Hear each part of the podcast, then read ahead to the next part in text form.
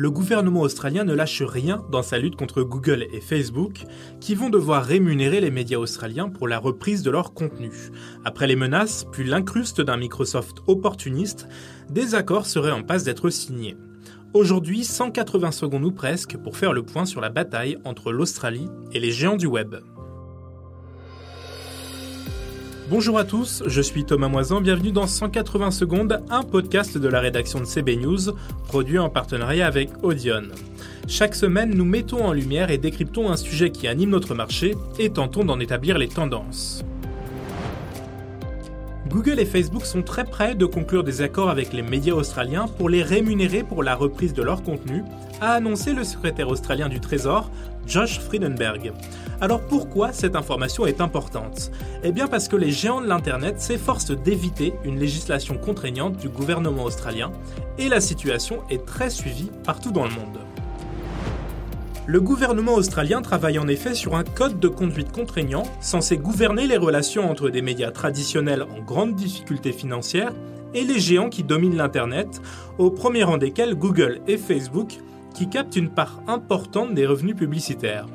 Facebook comme Google ont menacé de suspendre leurs services si le projet australien, actuellement étudié au Parlement, était mis en œuvre sous sa forme actuelle.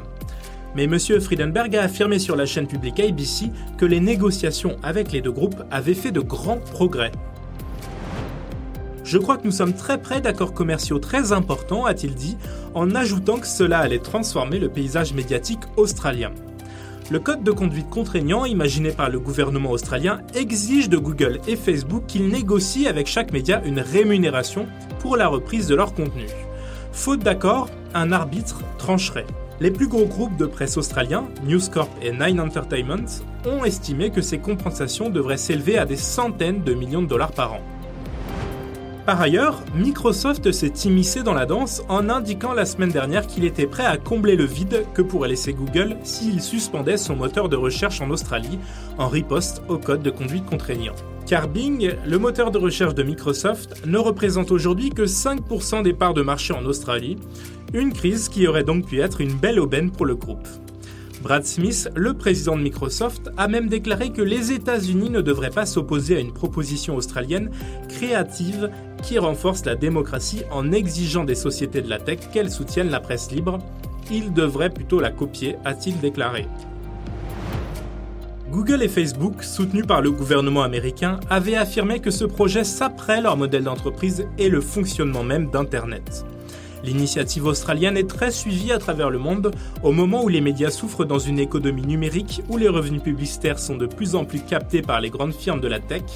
La crise des médias a été aggravée par l'effondrement économique lié à la pandémie. En Australie, des dizaines de journaux ont été fermés et des centaines de journalistes licenciés. Merci de nous avoir écoutés. N'hésitez pas à consulter le site web de CB News pour en savoir plus et bien sûr à vous abonner à ce podcast. Quant à moi, je vous retrouve la semaine prochaine.